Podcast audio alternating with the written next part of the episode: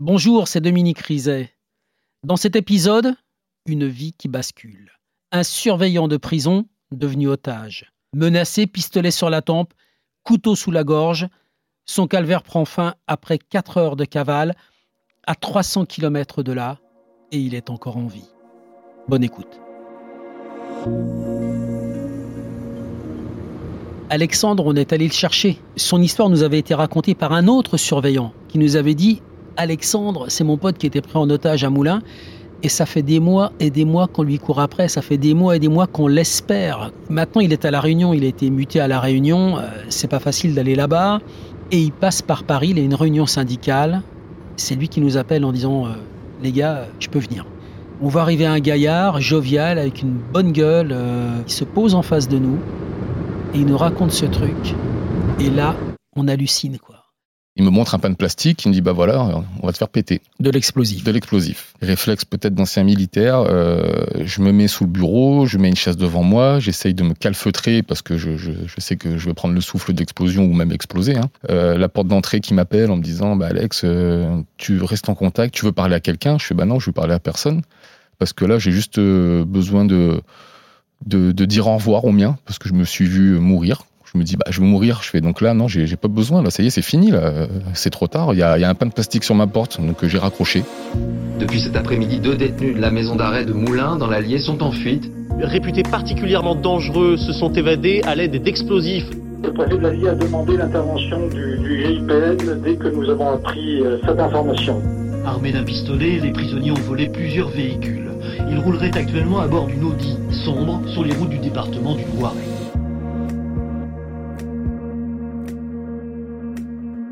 L'instant où j'ai été pris en otage. Chez les Vissou-Vanadin, on est gardien de prison. Comme si c'était euh, génétiquement quelque chose de non modifiable. Et il choisit la centrale de Je me rappelle à l'époque mon, mon, père euh, qui me disait Oh là là, si tu vas en centrale, euh, attention, là c'est du lourd. Hein. C'est vrai qu'en centrale, on a un peu le. Surtout ouais. à Moulin-Isère, on avait le top 10 de France au niveau de la population pénale. Mm -hmm. Donc il y avait un peu d'inquiétude, mais bon, euh, j'étais très bien. Hein. C'est un métier vraiment qu'on ne fait pas forcément par conviction, mais euh, qu'on apprend à aimer. Dans l'administration pénitentiaire, il y a des centres pénitentiaires, des maisons d'arrêt, des centres de détention. Et il y a les maisons centrales, et c'est très souvent des longues peines. On est dans des profils euh, que les surveillants connaissent bien, c'est-à-dire que tout se passe bien jusqu'au moment où, où, ça bascule. Je suis affecté à la surveillance des parloirs avec mon collègue Arnaud. C'est un dimanche. C'est le jour des familles. On a des détenus qui sont éloignés géographiquement de leur famille. Je prends l'exemple de, de, détenus basques où les familles vont faire des kilomètres pour venir. Donc on a des parloirs assez longs. On va prendre en maison d'arrêt, on va être sur une heure de parloir. En centrale, les familles peuvent bénéficier des fois d'une journée entière. Donc les box étaient fermés avec des portes je suis resté euh, toute la journée, donc toute la matinée, un tour de parloir. L'après-midi, on revient en surveillance avec mon collègue. Sur ces quatre heures de parloir, on appelait ça euh, une remontée intermédiaire. C'est-à-dire que si des familles devaient partir ou mettre fin au parloir, un des deux agents allait faire un tour des box pour savoir qui voulait mettre fin à son parloir afin d'effectuer une remontée en cellule intermédiaire. Donc à 16 heures, mon collègue Arnaud euh, va faire le tour. Moi, je suis alors au poste de, de commande. Hein. C'est un poste avec des, caméras, avec des boutons. Moi, je me renferme dans ma guérite et je dois faire passer Arnaud du côté du parloir en ouvrant cette porte à serrure électrique. Et c'est là où on voit pas arriver hein, euh, qu'on passe euh, de la normalité au cauchemar. Je, revois encore euh, le détenu Omar Topelage qui est au niveau du distributeur. Il y a un distributeur de friandises et de boissons. Pour moi, c'est anodin qu'il soit au niveau de ce distributeur au moment où le surveillant va rentrer. Euh, voilà, il n'y a pas de, procédure pour en disant faut qu'il y ait personne distributeur quand le surveillant rentre. Il n'y a, rien qui est écrit là-dessus. Donc pour nous, c'est tout à fait banal. Et au moment que la porte s'ouvre, je vois euh, Omar Topelage qui saute hein, parce qu'il avait juste allé prendre un, bon pas d'élan un coup de poing sauté à Arnaud, mon collègue surveillant. Qui est sonné tout de suite avec la violence du coup de poing et il arrive à, tenir cette porte ouverte. Donc là, on touche directement à la sécurité de cette porte qui est ouverte, qui donne un accès vers la porte d'entrée. C'est la porte aussi qui sert d'entrée pour les familles. Mais ça va très très vite. Dans la seconde, je vois Christophe Kider qui sort de son box. Bonnet euh, sur la tête, une sacoche banane et un- une arme de poing à la main. Quand j'ai vu l'arme, tout de suite, on me dit dans le jargon, je pète l'alarme. hein. donc on a un Motorola euh, avec un bouton d'alarme. Et j'annonce tout de suite euh, prise d'otage parce qu'ils avaient attrapé Arnaud, ils avaient laissé cette porte ouverte. Donc Arnaud était sous la menace de l'arme et de, en marteau-pélage. J'arrive même à, dire, à annoncer l'arme, c'était une arme de 9 mm.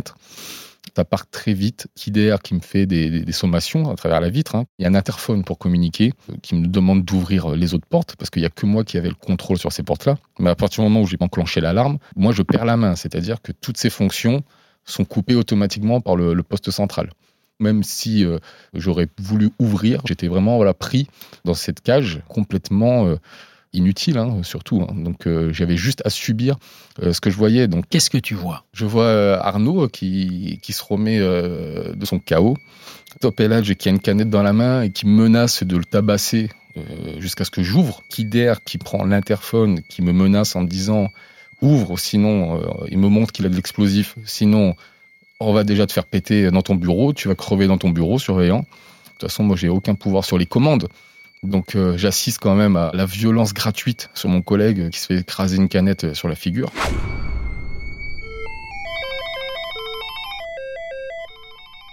Là, ça sonne dans tous les sens, dans- au Motorola, le téléphone qui sens. Je, je- je suis sous pression.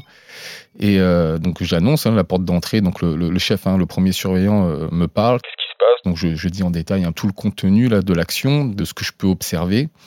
Premier surveillant me conseille de me mettre à l'abri des regards pour éviter justement toute pression.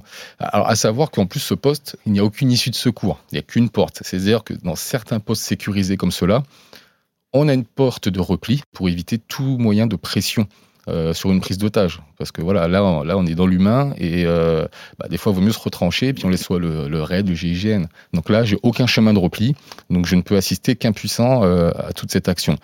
Euh, j'ai Kider qui encore me parle à l'interphone. Me dit bah, écoute, tu veux pas ouvrir, bah, tu vas crever.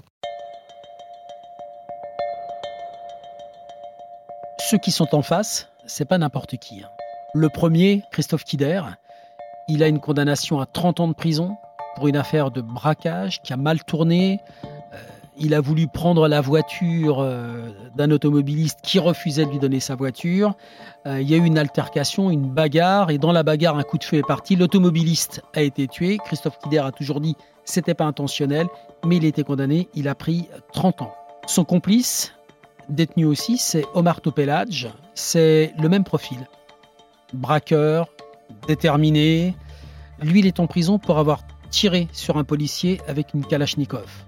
Kider, euh, c'est quelqu'un, euh, comme tout un tas de condamnés d'ailleurs à des longues peines, euh, difficile à garder en prison. Il est sur la liste de ceux qui s'évadent ou qui tentent de s'évader. Et ces deux-là, ce sont des gars qui ont déjà tenté de s'évader. Christophe Kider, il a essayé de s'évader de la prison de Fresnes. Son frère est arrivé en hélicoptère, lui a lâché une corde qui était trop courte. Il avait un sac avec des armes. Il a lâché le sac sur le toit de la prison avec les armes. Bon, ça s'est mal passé, ou en tout cas ça s'est bien passé pour l'administration pénitentiaire. Christophe Kider n'a pas réussi euh, à s'évader. Mais voilà, ce sont deux gars qui sont déterminés. J'entends que ça bidouille sur ma porte. Et il me montre un pan de plastique, de l'explosif. Il me dit, bah voilà, on va te faire péter. Réflexe peut-être d'ancien militaire, euh, je me mets sous le bureau, je mets une chaise devant moi, j'essaye de me calfeutrer parce que je, sais que je vais prendre le souffle d'explosion ou même exploser. hein. La porte d'entrée qui m'appelle en me disant, bah Alex, euh, tu restes en contact, tu veux parler à quelqu'un? Je fais, bah non, je veux parler à personne. Parce que là, j'ai juste euh, besoin de, de, dire au revoir aux miens, parce que je me suis vu mourir. Je me dis, bah, je vais mourir. Je fais, donc là, non, j'ai pas besoin. Là, ça y est, c'est fini. Là, c'est trop tard. Il y a, y a un pain de plastique sur ma porte, donc euh, j'ai raccroché. Là, j'entends euh, mon collègue Arnaud, j'entends un peu ce qui se passe à travers la porte, euh, qui leur dit, mais non, ça sert à rien, euh, pas là, pas là, vous allez le tuer. puis il n'y a pas de commande, vous aurez rien. De toute façon, même en pétant dedans, ça, ça, avance pas. Donc voilà, il, il assistait parce qu'il savait que j'allais y rester, hein, si le pain était resté où il était.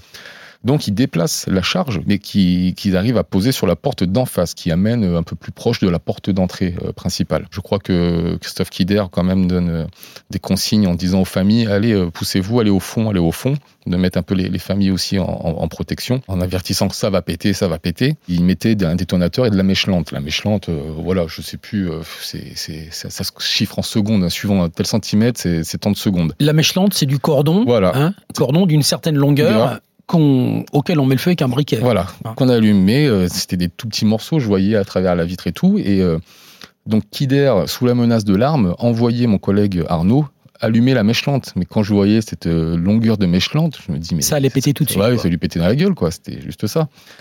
Donc, euh, et j'entendais euh, donc Arnaud qui disait non, je veux pas, je veux pas. Donc, sous la menace de l'arme, il a été envoyé pour, pour allumer la mèche lente. Et là, c'est le boom.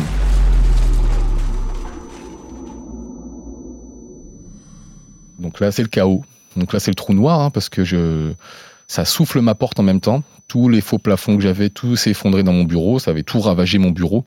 J'étais en dessous, euh, dans un chaos. Et à un moment, j'entends euh, Christophe Kider et Omar euh, Topelage qui arrivent. euh, Surveillant, t'es mort, t'es mort, t'es mort. Donc, essayer de me, réanimer parce que j'étais vraiment KO. La porte est ouverte, tout a été soufflé en fait. Alors, imaginez si la charge était vraiment posée sur ma porte. Ils l'ont déplacée au dernier moment.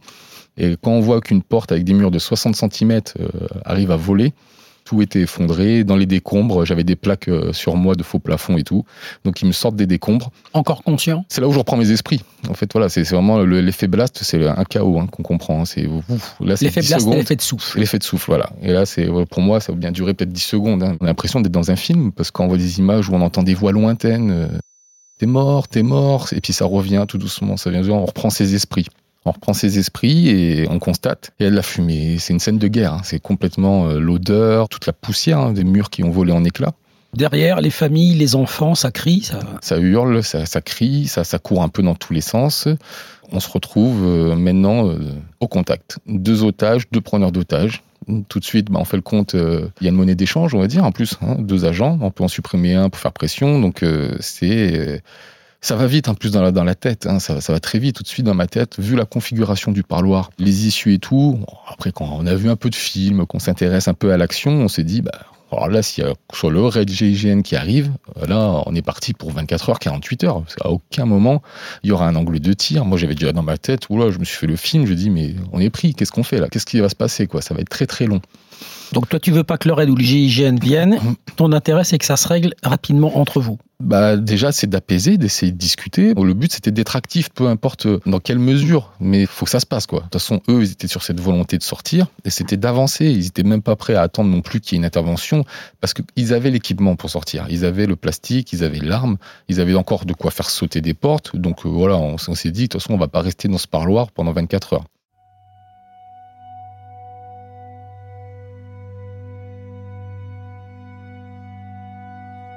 Là, on arrive sur une autre porte qui n'a pas été soufflée et qui donne accès vraiment sur la zone, on va dire, euh, l'accès au portique de détection et qui donne sur le poste central de commande. hein. Donc là, il nous reste les trois portes avant la sortie. Donc, euh, on est sur cette porte où il y a une petite euh, lucarne vitrée. Il y a de l'autre côté, hein, on a des membres de direction, chefs de détention, qui essayent de rentrer dans les négociations.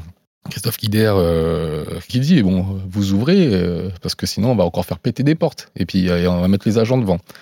Il repose un pain de plastique et colle nos deux têtes contre la lucarne pour montrer aux autres agents derrière que voilà ça rigole pas et puis ils vont péter avec la porte les agents. Donc là on se retrouve devant le pain de plastique. Ça discute, ça discute. Bah là, excusez-moi du terme, bah, on serre les fesses, on n'est pas bien. On se regarde euh, le regard euh, avec mon collègue Arnaud. bah, ça y est, on va y passer encore une fois. Donc euh, moi je me dis voilà encore une fois, ça va jamais s'arrêter. Aucune négociation possible. hein. Donc là, euh, l'administration dit non, on ne cédera pas. Euh, encore une fois, on est agent, on se dit bon, on vaut peu de choses. Donc il y avait la détermination de sortir. Donc euh, Christophe Kider, il, il savait très bien qu'il n'allait pas nous faire péter devant la porte parce que derrière, une fois qu'il aurait fait péter, il n'a plus rien comme monnaie d'échange. Donc ça s'arrête sur un meurtre, on va dire, de deux personnels pénitentiaires et puis euh, il n'y a rien gagné, il ne sera pas sorti plus loin. Ils sont violents? Non, il n'y a plus de violence physique, c'est plus de la violence verbale dans la menace afin de donner des injonctions sur des ordres. De toute façon, sous la menace d'une arme, euh, je pense que la plupart des humains, euh, on obéit, qu'on obtempère, on va dire.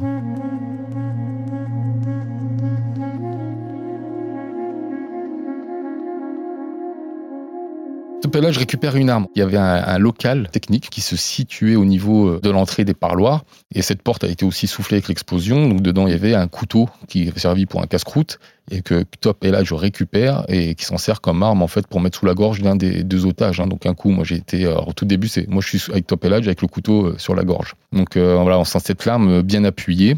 Donc euh, on est toujours sur la menace, soit sous de l'arme, soit le couteau. Vous êtes devant la lucarne, on est devant cette le lucarne. pain de plastique est posé sur la lucarne Voilà. et ils vont mettre le feu ou non à C'est la ça. mèche. Bah là, euh, non, il n'y a pas de négociation qui aboutisse. Qui derrière dit bah on va faire péter la porte. Donc euh, Topelage me reprend avec le couteau sous la gorge, m'emmène plus au fond du parloir. Là, je vois des, des familles, parce qu'il y a beaucoup de détenus. hein. Il y a peut-être 40 personnes tout confondues encore dans le parloir. Topelage m'amène devant euh, toutes les familles rassemblées et beaucoup de détenus.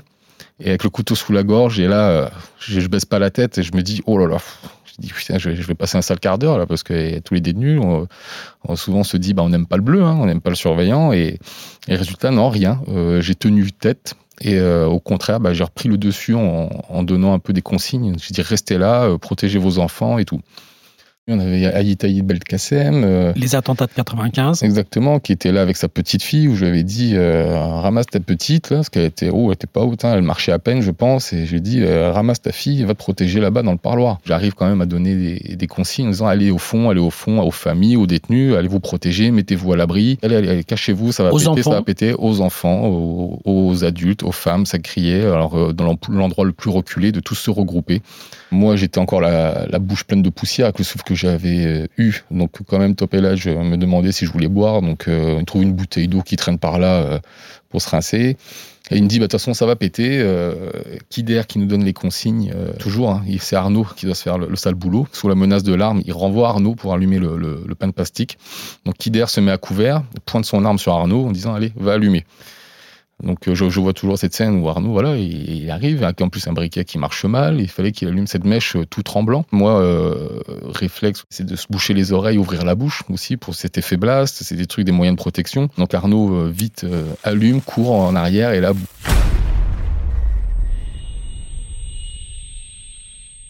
C'était limite. Donc pareil, hein. alors la deuxième explosion, poussière, euh, effondrement. Et cette explosion a encore plus ravagé le côté euh, porte d'entrée du portique. Il y avait une grande baie vitrée de, de la zone administrative qui, était, qui avait volé en éclats juste avant l'explosion. Kider qui a un échange euh, avec le chef de détention qui est armé, qui dit à Christophe Kider, lâche mes agents, euh, rends-toi, sommation, encore une fois on est dans un film. Et Kider qui dit au chef de détention, bah écoute, si t'as des couilles, viens prendre sa place quoi. Si t'as des couilles, prends sa place. Ça, ça ressemble vraiment à Kider. Et quelque part, peut-être que Christophe Kider et Alexandre Vissou-Vanadin sont des gars qui ont le même mental. Donc là, le chef de détention se replie. Au moment de l'explosion, Kider tout de suite s'engouffre. Et là, euh, on est sur un échange de coups de feu. Donc nous, on est en bouclier humain, avec euh, moi avec Omar Topelage et Christophe Kider avec euh, Arnaud, avec l'arme. Et là, on se retrouve sur un échange de coups de feu, euh, parce que le chef de détention était derrière de l'autre porte. Et je me rappelle que les balles, après, suite à l'enquête balistique, s'étaient logées en fait à 1m75. Donc moi, je fais 1m86. euh, à quelques centimètres, on, aurait pu la prendre parce que voilà, on était vraiment au milieu cet échange de coups de feu. On avance dans, ces, dans ces débris, donc les familles, les détenus restent. Il n'y a même pas de, mouvement de masse, hein, restent cloîtrés dans ce fond de parloir. Les détenus n'ont même pas essayé de sortir ou de, de participer à cette évasion. On avance euh, à 4. Il n'y a plus personne en fait là. hein. Là, on arrive vraiment sur un poste central de sécurité. C'est la porte d'entrée où il y a vraiment toutes les commandes de la prison, qui est encore fermée, hein, qui est blindée, euh, tout vraiment fermé. Où sont passés le directeur et tous les Ils sont à surveillants l'intérieur. Donc ils, ont, ils sont repliés à l'intérieur euh, avant l'explosion, hein, parce que Kider avait averti, il dit ça va péter. Donc là, on arrive dans une zone encore vide où il y a le portique de détection, il y a le tunnel à à bagage X. Et voilà, là on arrive sur une autre phase qui est encore plus euh, de la négociation. Là, on n'est plus qu'à deux remparts de la sortie. Là, je vois euh, mon collègue Arnaud, déjà on a pris deux explosions, euh, il était sous la menace de l'arme, il n'arrivait plus à avancer les jambes euh, qui tremblaient et puis avec tout ce qu'il avait vécu avant. Et puis je dis à Christophe Kider, prends-moi, prends-moi avec ton arme parce que là, Arnaud il en peut plus. Il craque, je, prends-moi avec ton arme. Donc on a échangé en fait. Donc en marteau j'ai pris que le couteau et puis moi j'étais avec Kider avec l'arme. C'est quand même d'autant plus incroyable cette prise d'otage que ces deux preneurs d'otages prennent deux amis, deux frères, surveillants de prison en otage. L'un est le parrain de la fille de l'autre et inversement. Si on fait du mal à l'un, on fait autant de mal à l'autre. Et je pense qu'Alexandre, il aurait été capable de mourir pour Arnaud.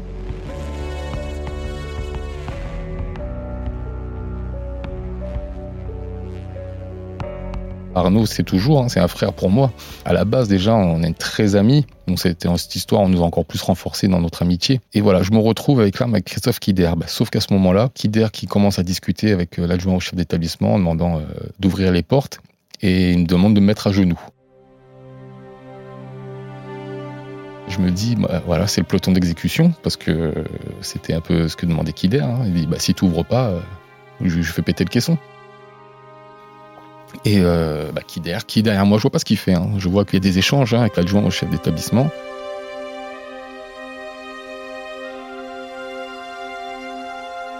Tu te dis que tu vas mourir Ah oui, là, ouais, encore une fois. Je suis là, je suis aussi en train de supplier. Hein, qui derrière, je fais non, mais laisse-moi quoi. J'ai- un gamin, et mon gamin il avait 5 mois. Je suis jeune papa et tout. Et euh, je regarde le chef d'établissement. euh, le chef d'établissement, donc contact visuel, je lui fais comprendre, euh, ouvre les portes quoi. Ouvre ces portes, j'ai pas envie de mourir quoi, mais parce que derrière, il va falloir vivre avec ça aussi. Je lui fais comprendre, et là, bah, cet adjoint au chef d'établissement, euh, il fait un pacte avec Kider. Il dit à Kider, écoute, euh, je t'ouvre les portes, par contre, tu laisses la vie sauve à mes agents. Là, je me dis, ouf, enfin quoi, c'est- ça y est, qu'on on va peut-être y arriver quoi. Il y en a un qui Euh, réfléchit. voilà, ça y est, il faut prendre ses décisions, même si il le savait qu'au fond, les textes ne l'autorisent pas, on n'ouvre pas, on cède pas au chantage, on n'ouvre pas, mais c'est là, dans l'action, dans l'urgence, c'est là où des fois l'administration après de- va devenir très dure, parce qu'on va s'appuyer que sur des textes, mais qui sont hors de toute humanité. Et là, bah, il donne l'autorisation euh, d'ouvrir les portes, donc Kider, qui sait très bien comment ça fonctionne euh, dans une prison, et qui dit... euh, par contre, tu dis à, à tes miradors là de ranger leurs fusils. Ils s'attendaient que sur une sortie, il va se retirer dessus quoi. Donc là, c'est tout un cinéma aussi pour sortir. Donc la porte s'ouvre. On arrive à la bloquer. Il y a un fauteuil roulant qui traînait par là. Dans un fauteuil roulant, on peut cacher des choses. Donc il y a toujours un fauteuil roulant qui traîne par là.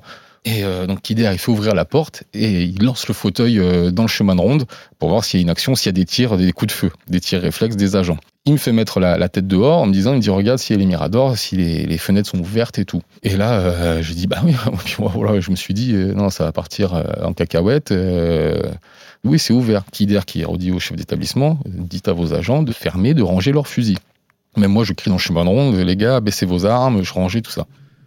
Et là, euh, on est vraiment dans l'humain et dans l'appréciation. Même moi, je n'ai pas confiance en mes collègues. On ne sait pas. Il y a, peut-être quelqu'un qui veut être euh, joué au héros. À ce moment-là, je dis à Christophe Kider, avant le passage de porte, hein, euh, je dis, écoute, si tu dois me tuer, euh, fais-le proprement. Parce que voilà, j'ai toujours eu peur de, l'handicap. Puis voilà, je connais les armes à feu. Il- Je dis, si tu dois me tuer, fais-le proprement. Et là, il me dit, t'inquiète pas, surveillant, je te tuerai pas. C'est rassurant, mais on ne sait pas ce qui va se passer. C'est la, grande inspiration et euh, on sort dans le chemin de ronde. Et, là, je vois un, collègue hein, qui a un genou à terre, que j'avais pas vu sur la première voiture de porte, avec euh, un fusil braqué sur nous.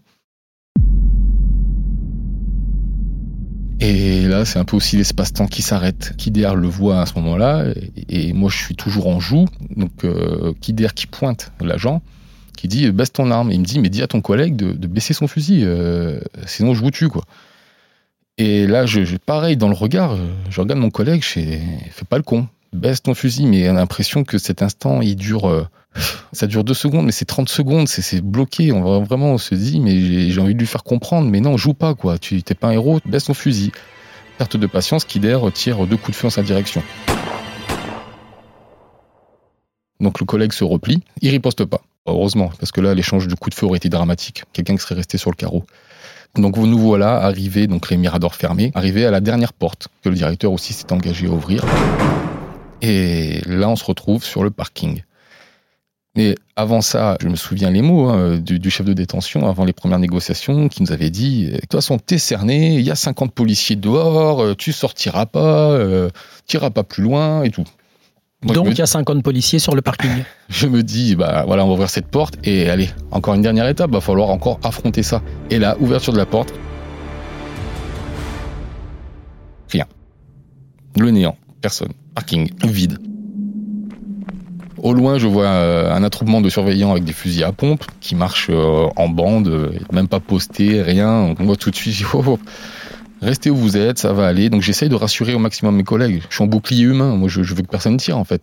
Les collègues, qu'est-ce qu'ils voient, eux? Ils me voient avec une arme sur la tempe et Arnaud derrière avec un couteau sur la gorge et sortir de l'établissement. Donc ils sont peut-être une dizaine armés, euh, un peu au loin, hein, mais on est surveillant pénitentiaire. On n'est pas normalement euh, amené à faire face à des actes de guerre. Donc je leur dis, les gars, repliez-vous.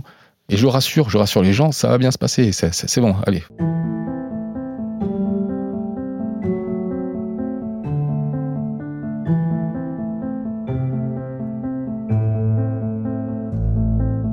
On se dirige vers le parking euh, des véhicules des familles qui derrière, bah, qu'est-ce qu'on fait euh, bah, Un marteau-pellage, il fait ah bah tiens, il y a une Renault 21, euh, celle-là c'est je sais la faire démarrer. Qui derrière toujours sur un déplacement assez tactique où je suis toujours en bouclier humain, c'est-à-dire je fais face au Mirador. Et au marteau-pellage euh, avec Arnaud, voilà, donc il pète le carreau de la voiture. Pareil, un film, hein, c'est des choses qu'on ne vit pas dans son quotidien. et là, bah, à faire les fils, à faire les fils, à faire démarrer la, la Renault 21 qui appartenait à la famille d'un détenu. hein. Donc euh, Omar Topelage euh, s'assoit au siège conducteur, il fait mettre Arnaud sur le côté passager et moi je suis derrière avec Christophe Kider sous la menace de l'arme. Donc Kider il a l'angle sur nous deux, c'est un qui bougeait, donc toujours la menace euh, de l'arme de 9 mm. Ça démarre. On se retrouve vraiment à, à l'entrée du, parking et, et là euh, nous demande où est-ce qu'il y a un aérodrome? On est à Moulins, on est comme un Moulin sur Isère, il n'y aura pas d'aéroport, donc en fait ils savaient même pas par où partir en fait. Gauche, droite, euh, c'était vraiment de l'improvisation euh, totale. Ils s'engagent euh, bah, sur la droite, on arrive sur un peu sur un axe principal, mais la voiture, les fils ne tiennent pas, ça arrête pas de caler, faut refaire démarrer. Mais là, le plus surprenant, c'est qu'il n'y a toujours pas de policiers, il n'y a personne. hein. Il là, on se sent un peu seul au monde, ça part et puis personne. On fait même pas un kilomètre sur un axe fréquenté en fait qui allait vers Toulon-sur-Allier, hein, qui est une ville juste à la sortie de Moulins. Il y a vraiment une file euh, d'embouteillage sur euh, la voie de côté. Nous, la nôtre était assez libre, sauf que la voiture, euh, bon, qui arrêtait pas de caler, pas puissante, il décide d'aller percuter la file d'en face. Je me rappelle, il y a une panique totale parce que les gens nous voyaient sortir en uniforme, qui derrière, qui avec son bonnet, avec son arme de poing qui nous menace. Panique totale, il y a des gens qui traversent le terre-plein, ça part dans tous les sens, ça fuit, même au risque de, de se faire écraser. Hein. C'est là, c'était voilà, ça, part dans tous les sens. Et euh, ils menacent. Je me rappelle, c'était à mon avis une famille qui rentrait de vacances avec euh, les enfants, euh, un couple euh, qui derrière leur, donne les, injonctions de quitter le véhicule. Euh, voilà, on vous prend votre voiture, descendez, descendez. Donc c'est vrai que c'est assez rapide. Hein. Je me rappelle, il y avait un chien, donc on fait sortir tout le monde, jeter les bagages sur la route. La dame aussi qui voulait son sac à main absolument, et je me rappelle qu'il s'accrochait à son sac, il a récupéré son sac à main. Et nous voilà retraverser le terre-plein pour repartir dans le sens de circulation. Il y a un GPS, euh, ils partent un peu euh, dans leur discussion euh, avec Topelage et Kider. Faut balancer le GPS par la fenêtre parce que peut-être qu'il y a un traceur. Vraiment dans le film d'action, bon, je voyais pas trop l'intérêt, donc ils balancent le GPS par la fenêtre. On se retrouve sur une voie rapide direction pour aller à Paris. On voit les panneaux, on sont à Moulins, c'est très vite fait d'aller sur cette rocade qui passe par Nevers, qui va monter sur Paris. Toujours pas de policiers. La voiture, bon, pareil, hein, qui n'avance pas forcément euh, à leur convenance. Arrivé plus loin, il faut taper une autre voiture. Donc même procédé, on est à la sortie de Moulins, pas loin de Nevers. Là, ça a percuté la, file d'en face et on tombe sur une belle Audi euh, A4, une grosse berline quand même euh, allemande. Et c'était un couple de, personnes âgées avec leur petit-fils dans la voiture. On percute ce véhicule, pareil, on descend, qui derrière qui menace le conducteur. Et là, derrière, à ce moment-là, il y a une voiture de gendarmerie qui arrive. Hop à main qui se met en travers, sortie des armes. Et euh, là, c'est sommation, lâche ton arme et tout. Kider, il a fait comme s'il n'existait pas en fait. hein. Allez-y, faites ce que vous avez à faire. Mais lui, il était voilà sur ce braquage de voiture. Il était même pas sur cette discussion avec les, les gendarmes. hein. Il les a même pas calculés. Il veut cette voiture, il veut partir, mais il n'y a pas eu d'échange. Je pense qu'il était assez aguerri sur de l'évasion. Je pense que c'est quelqu'un qui est intelligent et il se dit, bah, il n'y a que s'il tire qu'il y aura un tir de riposte, il va pas se faire désarmer comme ça. Donc lui, il est assez serein, il est sur euh, cette voiture qu'il veut prendre. hein. Il maîtrise. Maîtrise. Il y a toujours cette maîtrise. euh, il a toujours eu le doigt sur la gâchette. Moi, j'ai toujours surveillé. euh, il n'y avait pas de perte de contrôle. Il y avait un certain sang-froid. Donc, c'est pour ça qu'on passe de cette extrême violence à l'intérieur des murs, de menaces euh, pour obtempérer, et on passe sur quelqu'un d'encore plus dans, du sang-froid. Il savait ce qu'il faisait, même s'il avait rien de préparé sur la sortie. Il n'y avait pas de comité d'accueil. euh, mais voilà, il y avait quand même un certain sang-froid. Donc là, on arrive. Voilà, on est sur, on face à, cette personne euh, au volant, tétanisée Euh, je me rappelle les mains encore sur le volant qui se demandent mais qu'est-ce qui m'arrive, c'est quoi? Et au moment de prendre justement cette deuxième voiture, ils voulaient garder les otages en fait. Et non, j'ai dit non, tu nous lâcheras quand tu seras seul en fait. Mais on ne voulait pas qu'ils prennent d'autres otages. On a essayé d'assurer au maximum notre mission de sécurité publique. Voilà, on gardait cette place. Il était hors de question. Moi, j'aurais pas pu laisser partir Kider avec cette famille, avec ces deux personnes âgées. C'est-à-dire que non, on reste, on reste, on reste. Donc j'arrive quand même à donc Kider qui lui dit eh, sors, sors, sinon tu, vas mourir. Sors de ta voiture. Et là, je dis à cette personne, je fais non, mais sortez, monsieur, ça rigole pas. Il va vous tuer, sortez de la voiture. Donc j'arrive à la ramener à la raison, il sort de la voiture. La dame aussi, elle est sortie. Kider qui me pousse pour aller s'installer sur euh, le siège arrière, toujours hein, dans la même procédure. Hein. J'étais à l'arrière avec Christophe Kider. Et devant, euh, Marteau Pellage qui conduisait tout le temps et mon collègue Arnaud en côté passager. Et là, je me rends compte qu'il y a un enfant dans un siège auto. Et là, j'ai Christophe Kider, je fais non, mais il y, a un enfant, il euh, faut le laisser sortir et tout. Donc, euh, Marteau Pellage était pressé pour partir. Non, non, non, on garde et tout. Je fais non, non, il faut le laisser. Donc, j'arrive quand même à Kider, quand même à discuter, où on dit à, la dame récupérez votre enfant, le petit-fils, hein, je pense. Hein. Donc, elle l'arrache presque du siège auto. Euh, limite, elle lui a arraché le bras, mais voilà, elle sort vite l'enfant. Heureusement qu'on n'est pas parti avec l'enfant. Nous revoilà repartis sur la route donc là avec une voiture beaucoup plus puissante.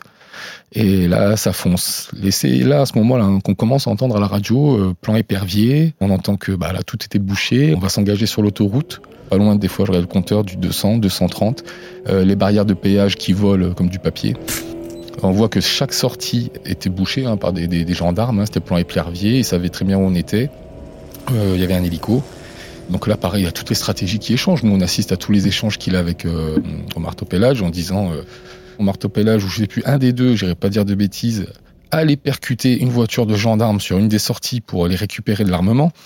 Donc euh, là, on s'est dit, oh là là, ça va chauffer encore. On va tomber sur des jeunes, hop, on va les menacer, on va prendre les armes, ça va nous faire des... Parce que ça va chauffer après. Donc Kider, tout le long, il s'attendait à avoir vraiment un comité d'accueil, soit sur une aire de péage. Donc moi, il me disait, donc dès qu'on arrivait à un péage, il me disait monte sur moi. Donc à chaque fois qu'on arrivait sur un péage, je faisais bouclier humain, je devais monter euh, sur lui recouvrir son corps pour au cas s'il s'attendait à avoir des snipers, un échange de coups de feu sur des péages. Donc chaque péage, euh, voilà, fallait, euh, fallait que je me mette sur lui.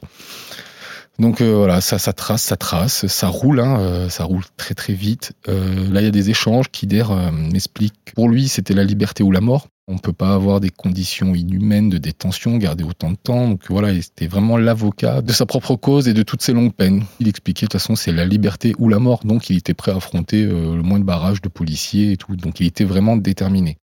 Kider, je crois qu'il était en prison jusqu'en 2052. C'était quelque chose comme ça. 2052, imaginez 40 ans de prison, mais on répète souvent ça. Euh, ça devient des fauves. Non, ça devient pas des fauves. Ça devient des gens qui n'ont qu'une idée en tête, c'est s'en aller. Il disait, tu te rends compte, euh, tu es prêt à, mourir euh, pour 1400 euros euh, par mois? Pourquoi tu fais que ce métier, quoi? T'imagines, tu es là, tu peux mourir pour 1400. Exactement. Et c'est vrai que là, on, on y réfléchit. C'est vrai qu'il n'a pas tort, forcément, parce que c'est bah, surtout dans cette situation, quoi.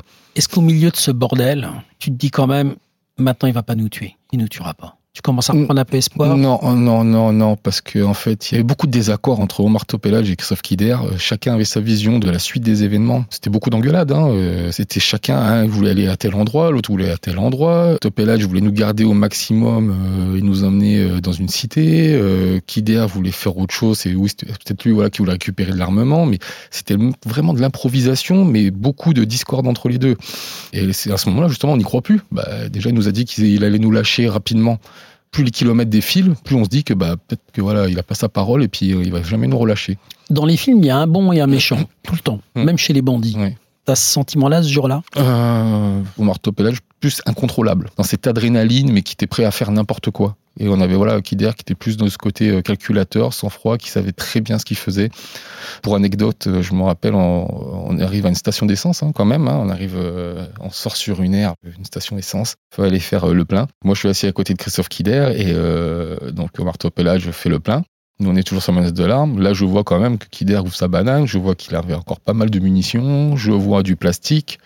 Il comptait ses cartouches, hein, parce qu'il faisait son compte, hein, il savait qu'est-ce qu'il avait dans sa sacoche. Et euh, il a envoyé euh, au marteau-pellage payer, parce que au marteau-pellage voulait partir. Kider, c'est non, on va se faire repérer encore une fois de plus, parce que c'était aussi libre. hein. Il n'y avait pas de présence policière qui était à notre route. C'était vraiment ces sorties de route, de péage et tout, où on voyait euh, certaines présences policières. Mais là, à ce moment, on va faire le plein sur cette terre. De station-service, il n'y a personne. Kider, je pense, était plus dans l'optique, euh, mais non, arrête, on va se faire repérer encore, va payer.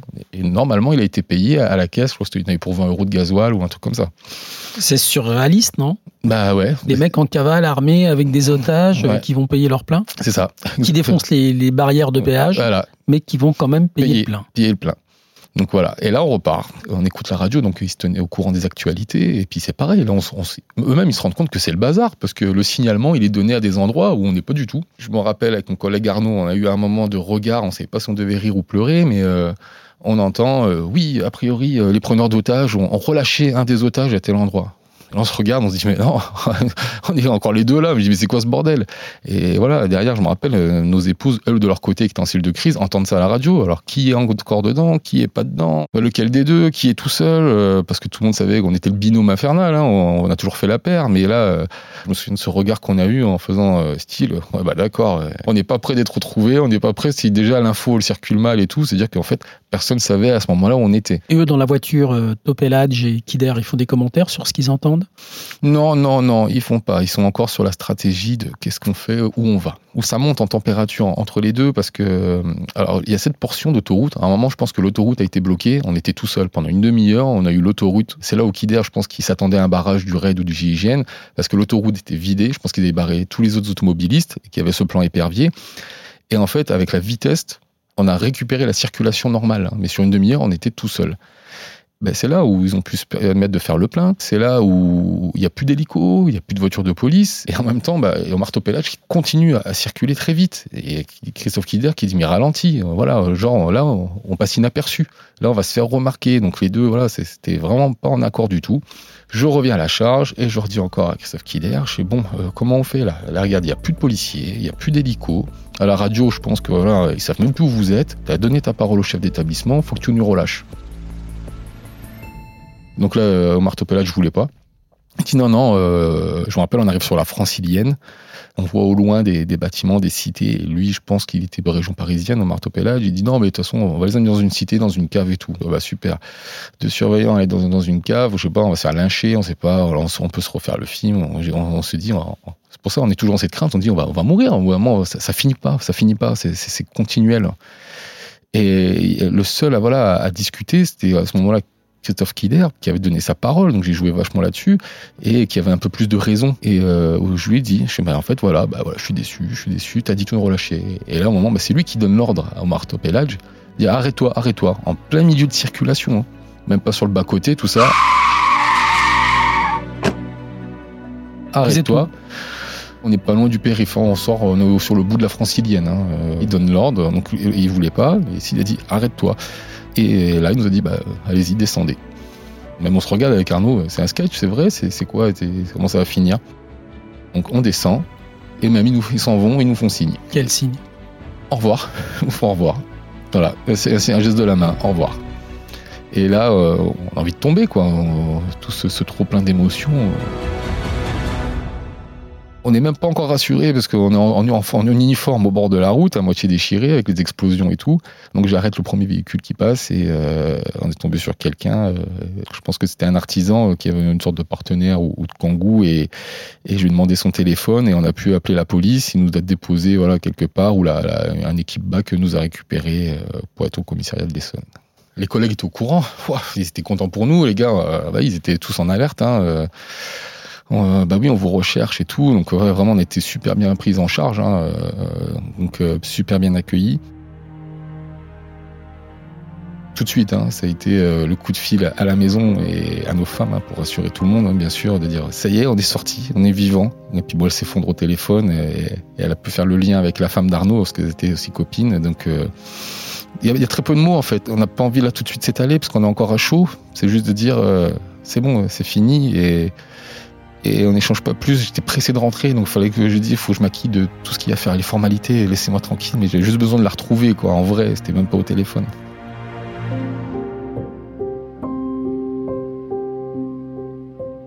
Les, les policiers nous amènent à l'hôpital, mais toute la presse était au courant qu'il fallait les zigzaguer dans les couloirs, passer à travers des buissons pour pouvoir rentrer dans l'hôpital parce qu'on était at- attendu par des cortèges de journalistes. On passe 4 heures à l'hôpital parce qu'on a une batterie d'examens à passer bah, par rapport à l'effet blast, hein, euh, scanner et tout, de voir le médecin légiste hein, pour, euh, pour voir s'il y a une ITT. Moi, j'avais perdu... euh, bon, sur l'effet blast, il y, a presque rien, mais c'était j'ai perdu je sais plus combien de dixièmes sur une oreille avec les explosions.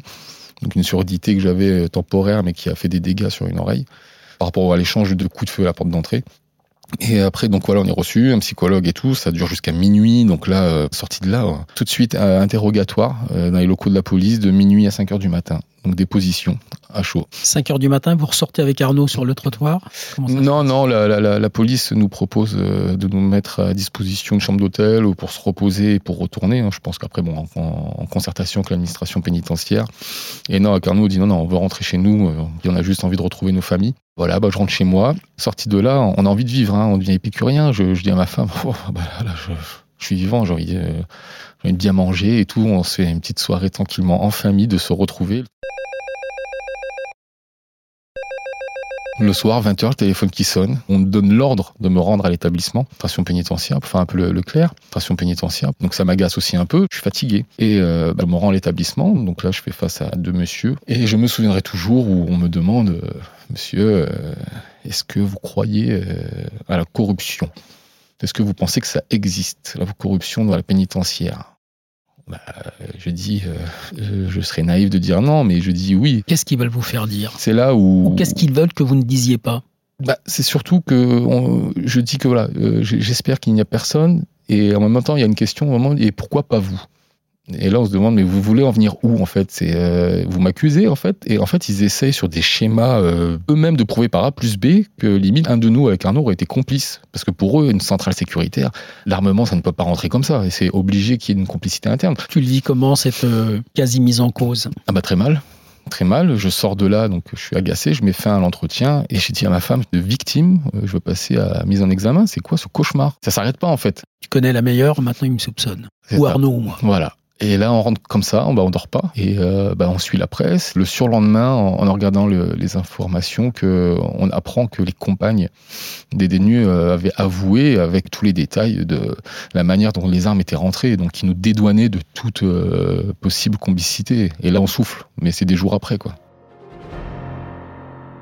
On imagine le soulagement pour Alexandre et pour Arnaud d'apprendre que on sait maintenant comment sont entrées les armes et comment sont entrés les explosifs au parloir de la prison de Moulin-Isère, euh, puisque ce sont euh, les visiteuses de prison, compagnes de Kider ou Omar Topelaj, euh, qui ont fait entrer ce matériel. Si demain vous arriviez avec un certificat médical qui dit que vous avez des broches dans un genou ou dans le dos, automatiquement ça va sonner. Mais il faut présenter un certificat médical. Donc le contrôle ne va pas plus loin. Donc justement, une des compagnes avait justement un certificat en disant qu'elle avait des broches dans le dos et euh, petit à petit le matériel était scotché à ce niveau-là. Donc ça sonne, on va même passer, euh, on va dire le détecteur manuel au-delà du portique, bip bip bip dans le dos. Et ben voilà, c'est bon passé parce qu'on a un certificat médical alors qu'il y avait une arme. Vous avez repris le travail quand, Arnaud et toi J'ai repris euh, sept mois après. Qu'est-ce que tu as fait pendant sept mois? Beaucoup de procédures, euh, juge d'instruction, reconstitution, qui a dû se produire euh, bah, sur les lieux. Là aussi, il fallait affronter les preneurs d'otages. hein. On m'avait demandé si je voulais jouer mon, mon rôle dans, dans l'affaire ou si on, on prenait un policier qui faisait plastron et qui faisait pour rejouer la scène. Donc toutes les scènes sont rejouées. Donc évidemment, tu as demandé à ce que le policier fasse le, ton, joue ton rôle. Non, j'ai voulu le faire moi-même. Euh, j'ai voulu affronter aussi moi-même et puis aussi c'était de montrer à Christophe Kider que j'étais encore debout. Parce que pendant cinq heures, être sous la pression d'une arme, de ne plus Mhm. être soi, montrer, bah voilà, j'étais encore là et je pouvais encore faire face. Je me rappelle, un moment, on m'appelle pour ma partie et euh, il y a un grand sas véhicule. hein. Ça fait une grande pièce là où les véhicules rentrent en prison et euh, il y a au moins 70 personnes hein, entre les avocats, juges d'instruction, témoins, je sais plus. Il y avait tellement de monde et je rentre dans cette pièce et euh, voilà, Christophe Kider qui me regarde. En fait, nos regards se croisent et puis je tiens du regard. Et ça va pas plus loin. Je, je sais pas dire de respect, mais voilà, c'est- bizarre en fait. Euh, même moi, je sais pas comment l'appréhender euh, ce regard. C'était aussi un peu euh, hallucinant parce que, ou un moment où on joue la scène la plus dure, où je dois me retrouver à genoux. Où là je dois reprendre le flingue sur la tempe et je pense que voilà ça se ressent sur l'humain t'as un peu les épaules tremblotantes hein, parce qu'après je, je suis pas un surhomme qui aurait pas dire qu'il a pas peur, mais de revivre, c'est de, on revient sur la scène en fait. Et là, Christophe Kinder, euh, c'est limite une tape sur l'épaule en disant euh, ça va aller. Voilà, c'est limite rassurant. Où, je, suis là, qu'est-ce qui se passe? Quand on sort de l'armée, euh, on est grand, beau, fort, on est assez dur, endurci, et puis voilà, le, fait de se retrouver soumis avec une arme, on se repose beaucoup de questions et sur la vie et qu'est-ce qu'on est comme comme homme et tout. Donc il y a une phase de reconstruction. Donc et il fallait comprendre aussi ce comportement, cette relation qu'il y a eu là, euh, ces discussions avec Christophe Kider. Pourquoi cette reconstruction Pourquoi ça s'est passé comme ça Et Moi je me rappelle, une psychologue m'a expliqué. euh, ce jour-là, vous étiez qu'à deux, et là, au milieu de 70 personnes, il est aussi perdu que vous. En fait, c'est un point d'appui. En fait, hein, c'est un point d'accroche. C'est fallait expliquer tout ça, quoi. Incroyable aussi, le métier de ta femme. Ma femme, elle est conseillère d'insertion de probation et c'est elle-même qui avait le, le dossier de Omar Topelage en, en suivi. C'est assistante sociale, on va dire, qui est là euh, pour le maintien des liens familiaux, sur des parcours de réinsertion, des recherches de- d'emploi. C'est vraiment de suivi de la personne détenue sur le, le quotidien. Elle travaille en prison. Celle qui a géré tout ça, qui a dû retourner euh, en détention à la maison centrale de Moulins 15 jours après les faits. Elle a dû retourner sur place, sur les lieux, en voyant encore tous les dégâts. S'asseoir en face de Topelad, j'ai lui parlé. Bah, non, là, elle n'a pas pu, il était plus là. Il était plus là. D'accord. Mais après, elle l'a fait au tribunal. Quatre ans après, c'est le procès. Et voilà, encore une- phase euh, dans, le procès où ma femme a pu avoir une tribune, elle a pu venir témoigner hein, sur la demande de l'avocat euh, au, prétoire, là. Et elle a, pu s'exprimer sur bah, mon quotidien, sur ma vie. Et, euh, et puis en plus, elle a donné deux, trois petits mots aussi à Christophe et à Omar Topelage. Et c'est la seule fois dans le, dans le procès que Omar Topelage était excusé. Elle s'adressait à Christophe Kider, à Omar Topelage, en disant que vous vous rendez pas compte, mais vous avez. Oui, il ne le dit pas, parce qu'en fait, j'étais beaucoup sur la retenue, sur mes émotions, et en Mhm. fait, ma femme a dit tout haut ce que je ressentais tout bas. Et c'était un moment très éprouvant.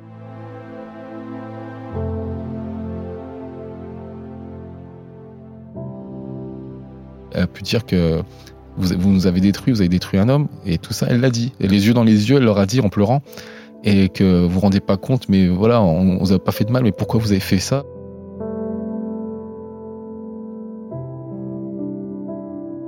Et puis, elle acceptait pas le comportement de d'Omar Topelage qui était dans la provoque.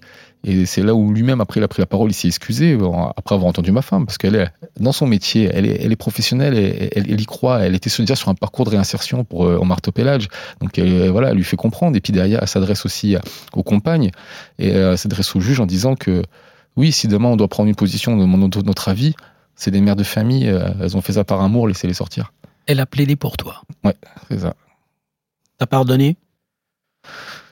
J'ai pas question de, de, de, de pardonner. C'est, c'est... Et un humain, un humain, il fait quoi? Un humain, il est là pour sa liberté. Euh, je sais pas comment j'aurais réagi si demain j'avais été incarcéré. C'est que Kider, il se sent libre peut-être dans son droit de chercher sa liberté. Chaque humain euh, cherche sa liberté. Chacun son parcours de vie. Retrouvez tous les épisodes de l'Instant où sur le site de l'application BFM TV et sur toutes les plateformes de streaming. Si cet épisode vous a plu, vous pouvez vous y abonner et lui laisser une note. L'Instant où, un podcast BFM TV raconté par Dominique Rizet.